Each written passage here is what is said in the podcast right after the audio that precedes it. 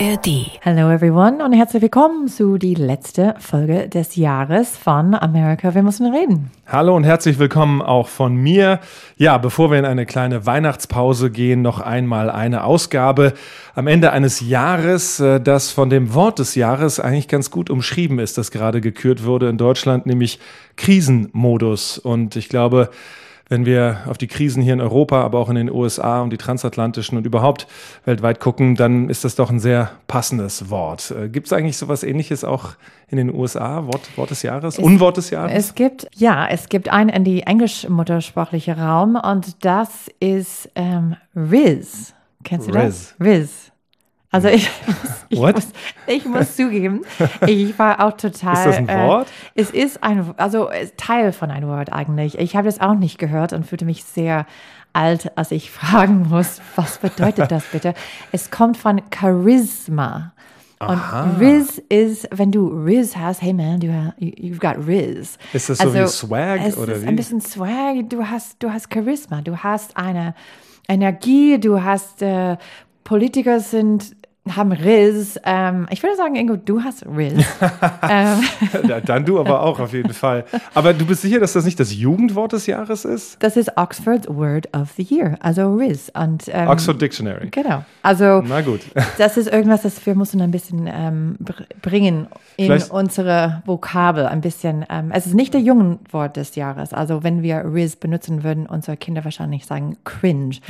Also das jüngliche Wort des Jahres von letztes Aber Jahr. Es sagt ja auch, ne, in Deutschland sagen wir Krisenmodus ist das Wort des Jahres Mhm. und dann hier so Charisma oder so ist das Englisch. Ja. Ein bisschen optimistischer gucken die in die Welt.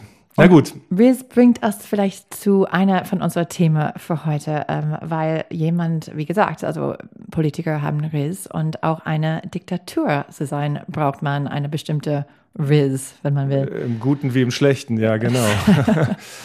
Ja, äh, Diktatur, das ist auch das Stichwort, denn ähm, es ist gefallen im Zusammenhang und auch am Ende des Jahres kommen wir an ihm nicht vorbei. Vermutlich wird es das nächste Jahr auch sehr bestimmen. Donald Trumps äh, Kandidatur für die Präsidentschaft äh, 2024 und bei Wahlkampfveranstaltungen ist dann mal quasi dieser Satz gefallen. Naja, also wenn ich, äh, weil, weil gefragt wurde, würde er denn eine Art Diktatur denn auch lieber sehen oder das darstellen wollen, sagt er, nein, nein, das natürlich nicht, außer am ersten Tag.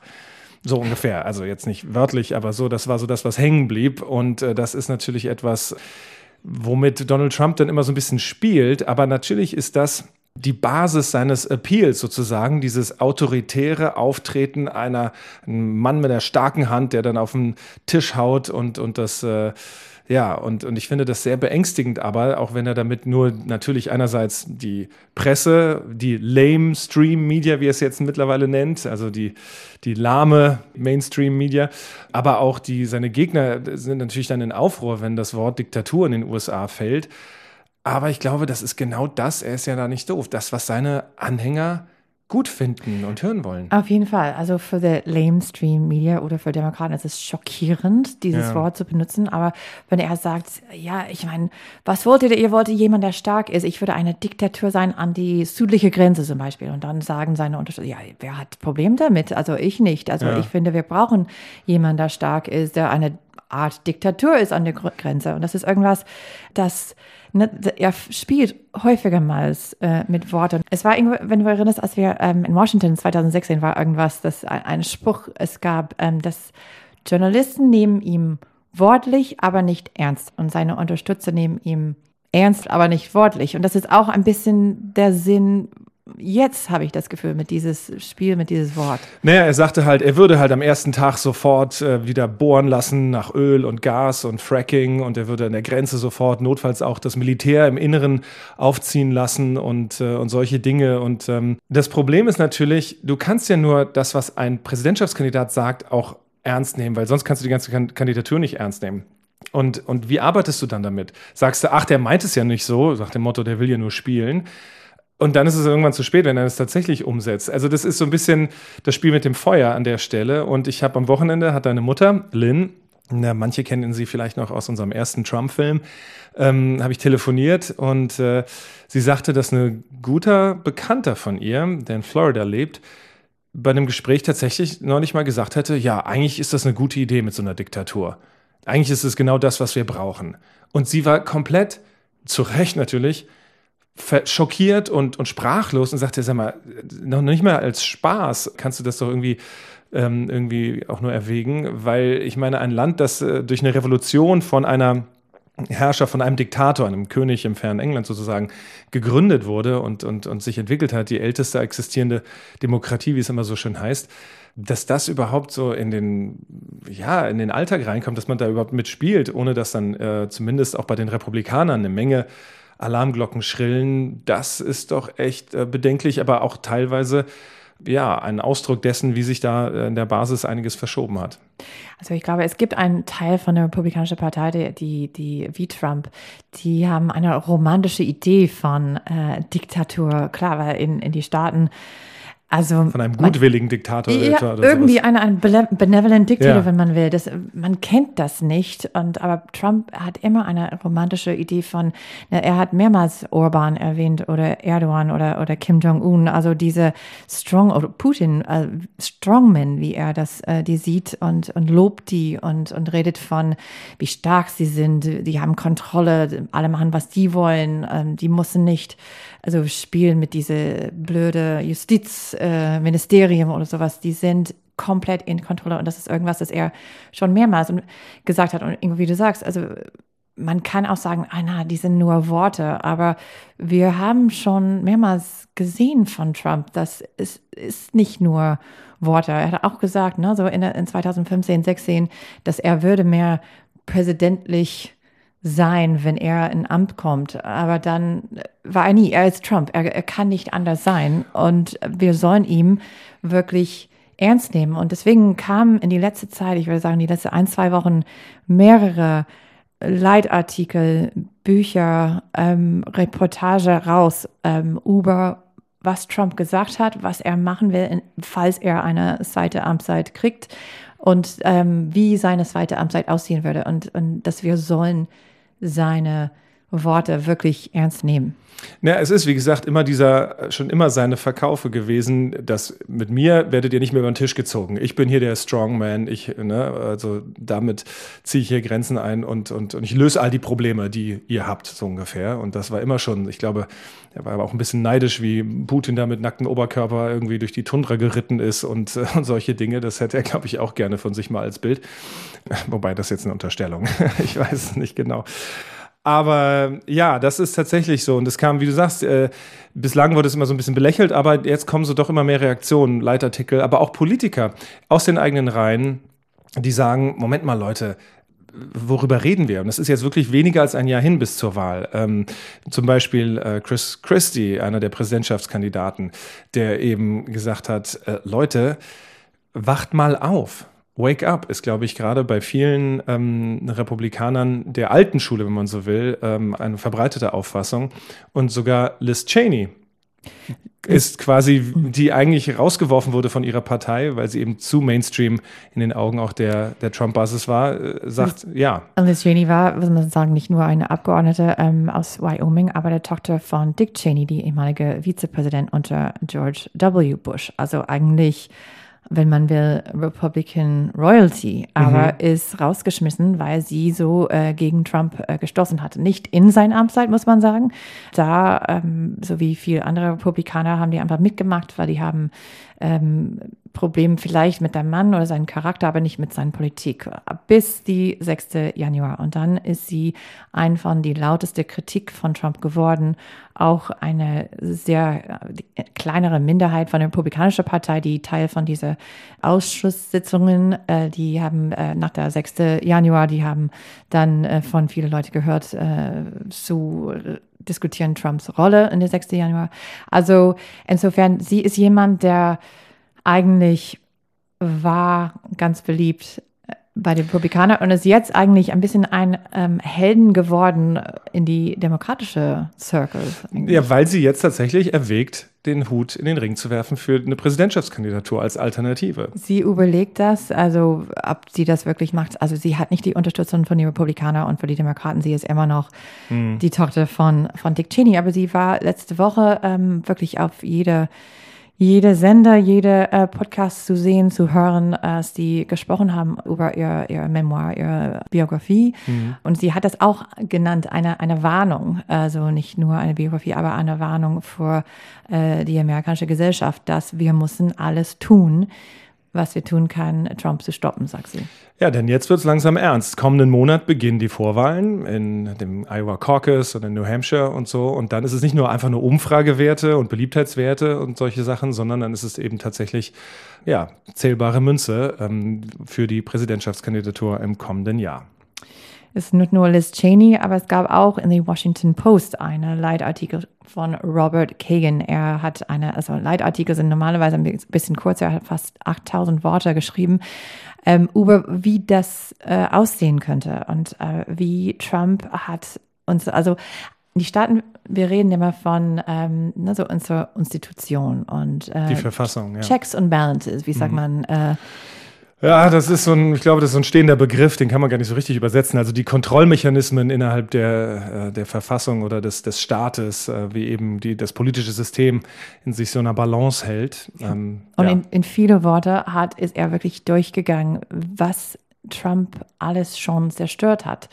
Und ähm, wie eine Person könnte so viel von den Institutionen komplett zerstören und minimieren, so dass er einfach durchkommen, seine eigenen Leute reinbringen können und einfach tun, was er will und wie er wenn wir reden über äh, Trump äh, wortlich nehmen. Also er hat mehrmals über seine Rache gesprochen, sagt, dass er hat nicht wirklich der Wahl in 2020 verloren und dass er äh, würde in seiner Amtszeit ähm, diese Leute finden, die waren nicht treu zu ihm und die vor und, auch, und auch Journalisten ins Visier nehmen und, und solche Sachen.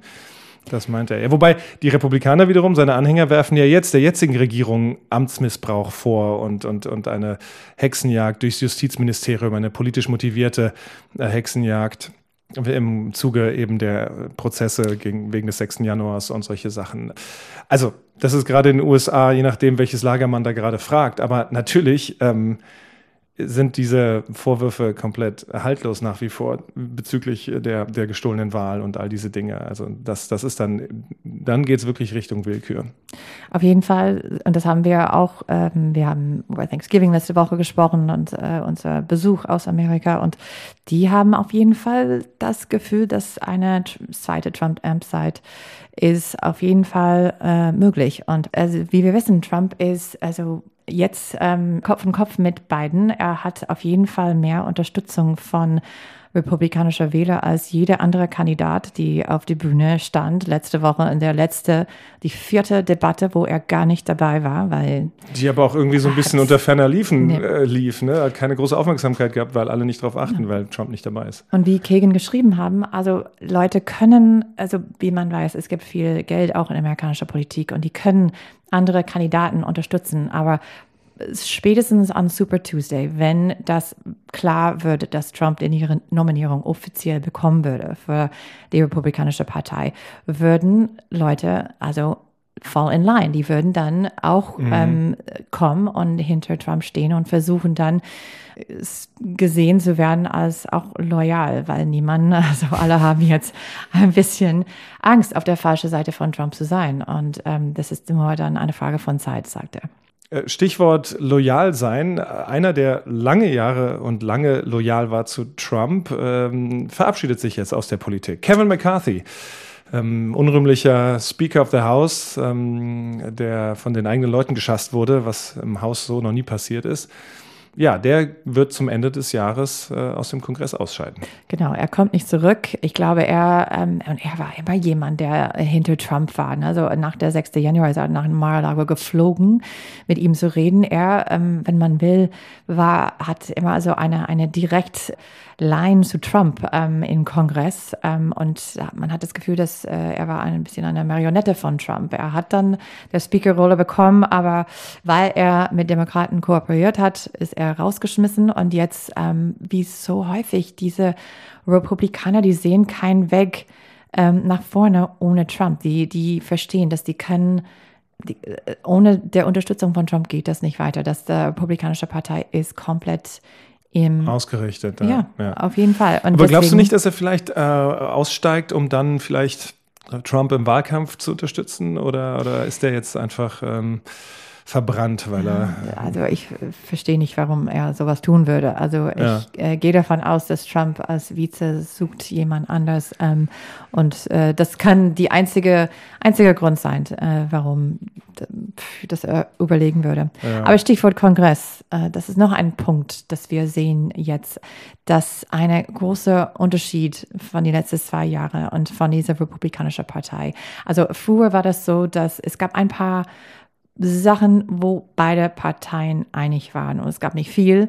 Der Unterstützung für Israel war eine Sache zum Beispiel und auch der Unterstützung für der Ukraine. Mhm. Also, oder der, also das Gegenstand äh, gegen Putin. Und jetzt sehen wir in der Republikanischen Partei, besonders jetzt weniger als ein Jahr vor einem Wahlkampf, sehen wir diese Unterstützung immer schwächer wird. Sogar ähm, Zelensky wird in Washington diese Woche sein, also ja, eine letzte Chance. Liegt, und er wird vor dem US-Senat sprechen, wobei er sollte wahrscheinlich eher vor dem House of Representatives sprechen, aber auch im Senat gibt es Widerstand. Ähm, und ja. Weil er sieht, es sieht aus wie ähm, die, das Geld für der Ukraine. Also die, die Republikaner mindestens ähm, packen, die packen Sachen immer zusammen in ein Gesetz und die haben das zusammengepackt mit Unterstützung und viel Geld für die südliche Grenze und das wollen Demokraten nicht. Und jetzt fängt ähm, dieser Prozess an zu handeln, aber es nee, kann, die handeln schon seit Wochen echt. Ja, ja, kann gut sein. Ich meine, Zelensky bereitet sich jetzt schon vor, was äh, für eine Zeit, ähm, eine Periode ohne die Unterstützung von der USA, dass er in die Ja, es ist eine hatte. wirklich sehr wichtige Woche für die Ukraine, denn der Topf ist leer bis Ende des Jahres. Also die Hilfen laufen aus und Joe Biden will in diesem neuen Paket, wo verschiedene Sachen drin sind, auch Unterstützung an der Grenze und, und Maßnahmen für mehr Grenzschutz, äh, das ist natürlich auch mit drin, aber da sind 61 Milliarden Dollar Ukraine-Hilfe drin, die möchte er durchbringen und ähm, ja, das sieht einfach nicht so gut aus. Die haben sich jetzt seit Wochen vertagt und die Republikaner stellen sich auf die Hinterbeine und sagen, ja, nur wenn wir da noch mehr und Biden, das ist das, was ich nicht ganz verstehe. Biden sagt ja, okay, ich mache ja große Kompromisse, ich komme euch entgegen. Was wollt ihr denn? Wollt ihr die Mauer weiterbauen, so fast schon? Aber irgendwie geht es fast schon ums Prinzip, weil die Republikaner sagen, so viel Geld und der Erfolg, der militärische, ist ja jetzt im Jahr eher ausgeblieben. Es ist jetzt so ein Patt-Situation, die stehen sich gegenüber und es wird so ein, so ein Stellungs- und Verschleißkrieg. Putin hat seine komplette Wirtschaft auf diese Kriegsführung ausgerichtet und steht relativ gut da, muss es nur abwarten. Das verpulvern wir ja nur, das bringt doch fast gar nichts. Ist da die Auffassung.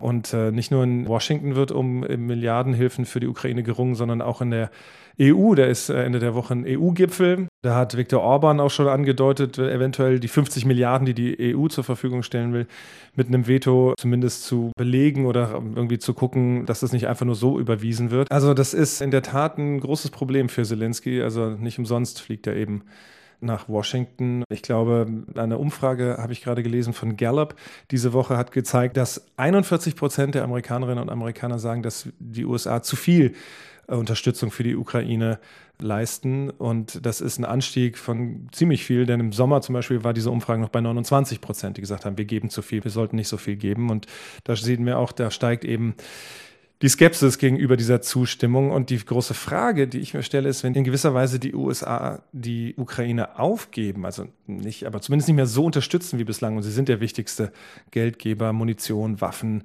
in Milliardenhöhe. Das ist natürlich A, schlimm für die Ukraine, aber gleichzeitig auch wird es unglaubliche Zweifel auch an amerikanischen Sicherheitsgarantien bei anderen Partnern geben, im Pazifik, in Taiwan, aber auch bei uns in Europa. Hier gibt es ja durchaus Überlegungen, was passiert, wenn Putin jetzt so durchkommt. Tatsächlich wird im Hintergrund, habe ich gelesen, berichten amerikanische Medien, wird in der Ukraine-Kontaktgruppe von amerikanischen und europäischen Beamten tatsächlich schon das bislang Undenkbare mal angeklopft. So, wie wäre es denn vielleicht doch mit Friedensverhandlungen und Status quo eventuell? Aber das ist ja das, was Putin dann eigentlich nur in die Karten spielt. Und dann ist die Gefahr oder die Befürchtung, ja, was holt er sich als nächstes, wenn wir da nicht äh, gegenhalten? Also, das ist eine ziemlich ja, Make or Break Week, wie die Amerikaner sagen. Auf jeden sagen Fall. Und das ist nicht nur, also Kongress macht das schwerer, aber man muss hier in Europa auch überlegen, zurück zu Trump, was passiert dann, wenn Trump gewinnt in mhm. 2024 und was würde das dann bedeuten auch für die Beziehung von NATO für Sicherheit in Europa. Und ich meine, ich weiß, es ist schon eine Diskussion hier in Europa, dass die Länder müssen sich vorbereiten auf eine Trump-Amtszeit und was es bedeuten würde für die europäische Sicherheit und was die dann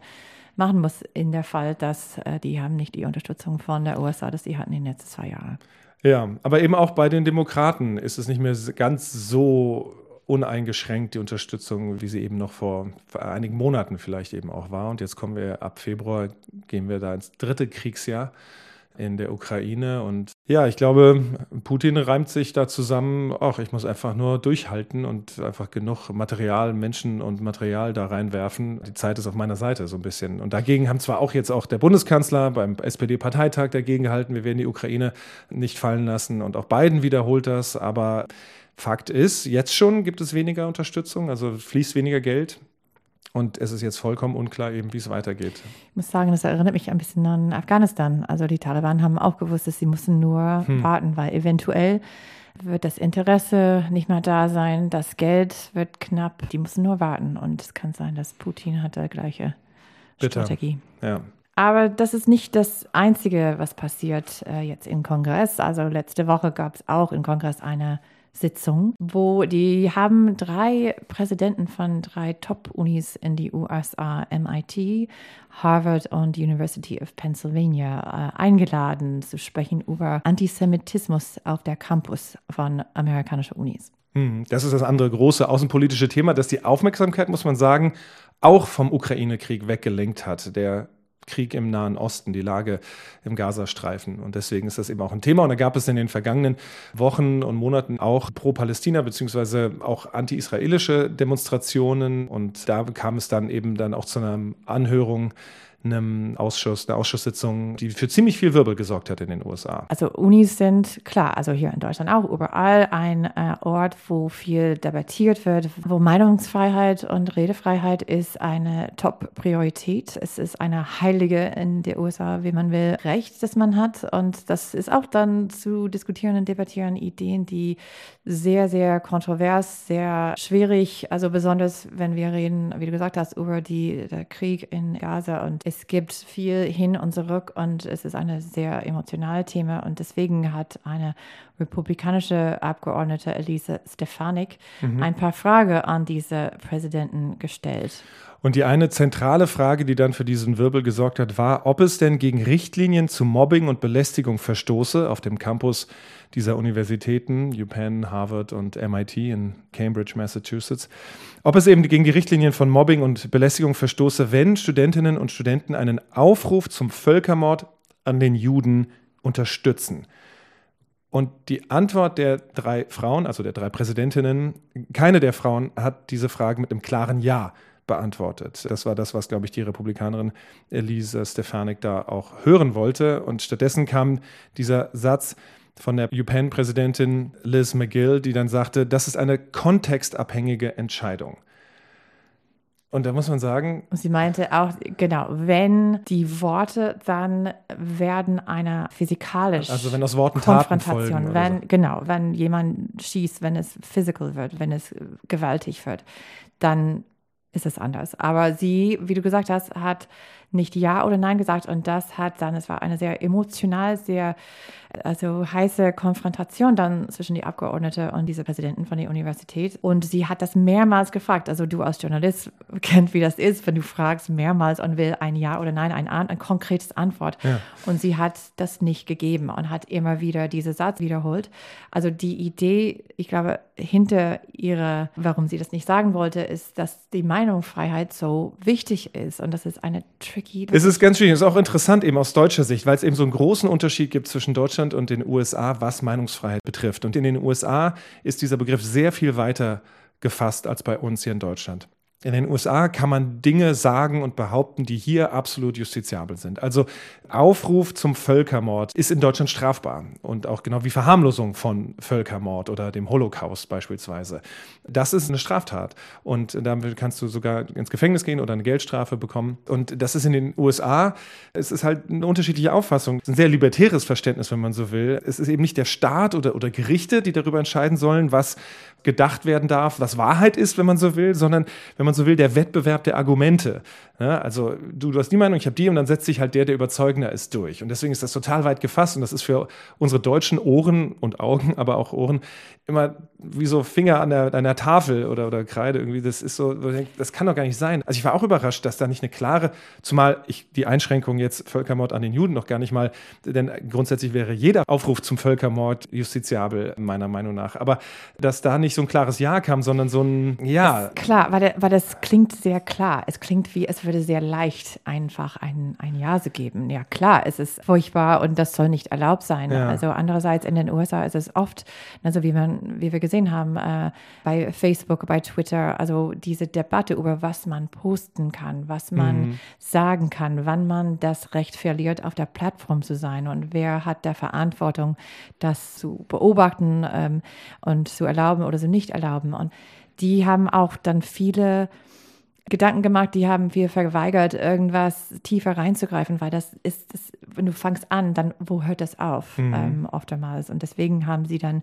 also guck mal, Twitter bevor Elon Musk ähm, hat Trump booted, hat ihm, ihn rausgeworfen, er hat sein Konto gesperrt. Von Twitter und äh, Elon Musk sagte, ja, er, er bringt ihm zurück, also obwohl er jetzt auf True Social ist, will nicht zurück, aber er hat auch gerade Alex Jones erlaubt, wieder auf der Plattform zu sein. Einen ultrarechten Verschwörungstheoretiker, der aber sehr viel Anhänger hat mit seiner ja, Radioshow in gewisser Weise. Also ja, unter dem Deckmantel, wenn man so will, der Meinungsfreiheit. Ja. Aber da ist natürlich dann der Raum für Hetze und, und Volksverhetzung und, und all diese Sachen natürlich gegeben. Aber es ist in den USA eben eine andere Diskussion als, als hier bei uns. Es ist eine Debatte, das, das weitergeht. Aber, aber auch da ist es nicht unumstritten, denn, das haben wir vergessen noch zu erwähnen, also es gab einen riesen Aufschrei danach dieser Anhörung und vor allen Dingen Unterstützer der Universitäten, große Spender und so haben dann gesagt, das geht gar nicht. Also diese waren geschockt, dass da nicht ein klares ja, das verstößt gegen Richtlinien der Uni, wenn äh, ein Aufruf zum Völkermord an Juden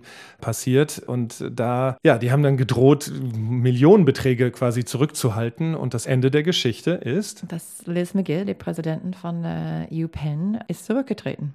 Ja. Und es gibt auch der Forderung, dass äh, die Präsidentin von Harvard und MIT auch zurücktreten soll. Aber wie das entwickelt, wissen wir noch nicht. Ja, und das führt eben nochmal dazu, was wir in der letzten Folge auch gesagt hatten, dass die Auswirkungen des äh, Kriegs im Nahen Osten, die Lage da im Gazastreifen und so natürlich auch in den USA kontrovers diskutiert wird und äh, dass es eventuell, wenn das noch länger gehen sollte, ähm, auch für Biden ein Thema wird, weil eben viele jüngere, progressive Demokraten Bidens uneingeschränkte Unterstützung von Israel eben sehr kritisch sehen. Und dadurch ähm, wird es eben auch im kommenden Jahr weiter Republikaner bleiben. Republikaner auch. Und die sehen diesen Fall von die drei Präsidenten als ein Zeichen, dass Demokraten besonders diese progressive Institutionen, dass die einfach eine klar Ja nicht geben kann, zeigt, dass die sind zu weit nach links gegangen und dass die ganze Partei ist zu weit nach links gegangen. Und das geht zurück zu, also unsere Folge letztes Mal, dass äh, eine Freundin von uns in New York hat gesagt, dass ihre demokratische Freundin fand keinen Platz mehr in der Demokratischen Partei, weil die mhm. hatten das Gefühl, dass es zu weit nach links gegangen ist. Dieser Fall ist irgendwas, das die Republikaner könnte dann also gegen die Demokraten benutzen. Ja, das werden sie mit Sicherheit aufgreifen und tun sie ja jetzt auch schon und sagen, ja, schaut her. Und gerade in den konservativen Kreisen der Republikaner ist diese uneingeschränkte Unterstützung von Israel ein absolut wichtiges Argument und ein wichtiges Thema. Insofern ja, werden wir schauen, wie uns das auch weiter begleitet. Ein kleines noch zum Schluss. Wir haben diese Folge mit dem Wort des Jahres begonnen. Wir enden mit der Person des Jahres. Das ist dieses Jahr, ich glaube, es wäre so ein bisschen. Taylor Swift. Von Time Magazine, muss Von man sagen. Time also. Magazine, ja. Also immer eine, ja. Genau. Gute Wahl?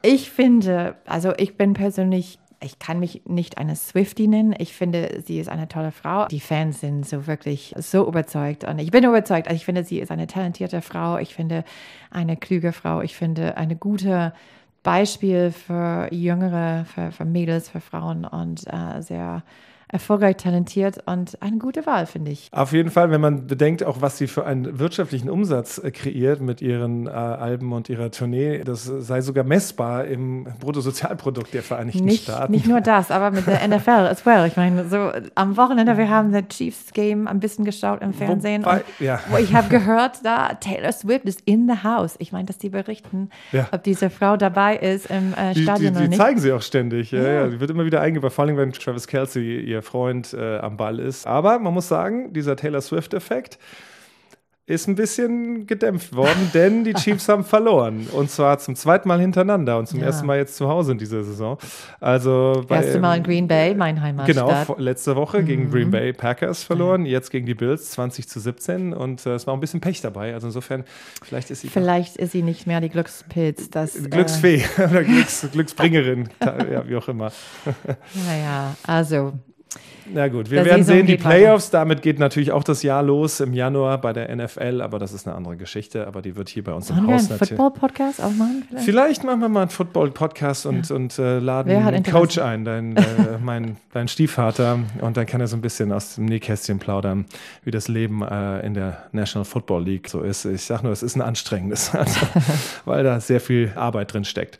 So, ich glaube, das war es nicht nur für diese Folge, aber für dieses Jahr eigentlich. Also ja, damit kommen wir ans Ende dieser heutigen Folge. Es wird 2024 der Jahr des Wahlkampf und es geht gleich los in Mitte Januar mit der Iowa Caucus. Und wir würden das auf jeden Fall begleiten mit euch, für euch. Wir danken für die Aufmerksamkeit, für die Zuschriften, die Unterstützung, für das Zuhören und äh, wir wünschen allen Zuhörerinnen und Zuhörern fröhliche Festtage und vor allem ein A good slide. A good slide. genau, kein Ausrutscher, aber einen guten Rutsch. Das ist einer der Begriffe, die Jiff, als sie zum ersten Mal nach Deutschland kam, am lustigsten fand. Ähm, Finde ich super. Ja. Also ein, einen guten Rutsch in ein hoffentlich vor allen Dingen gesundes, neues und im besten Fall friedlicheres 2024. In diesem Sinne, bis nächstes Jahr. Bis dann. Tschüss. Formel 1 Rekordweltmeister Michael Schumacher befindet sich nach seinem schweren Skiunfall weiter in Lebensgefahr. Das wird schon wieder, das ist ja unser Schumi. Ja, und jetzt zehn Jahre später sitzen wir immer noch hier. Okay, auf die Skipiste und wir nähern uns immer mehr jenem Pistenabschnitt, in dem das Ganze damals passiert ist. Hallo, ich bin Jens Gideon. Und dass ich Sportreporter geworden bin, liegt eigentlich nur an Michael Schumacher. Aber obwohl ich ihn jahrelang um die Welt begleitet habe, als Mensch ist er mir fremd geblieben. Deshalb mache ich mich in diesem Podcast auf die Suche. Immer den Fragen nach, wer ist Michael Schumacher? Und was macht den Mythos Schumi aus? Alle Folgen in der ARD Audiothek.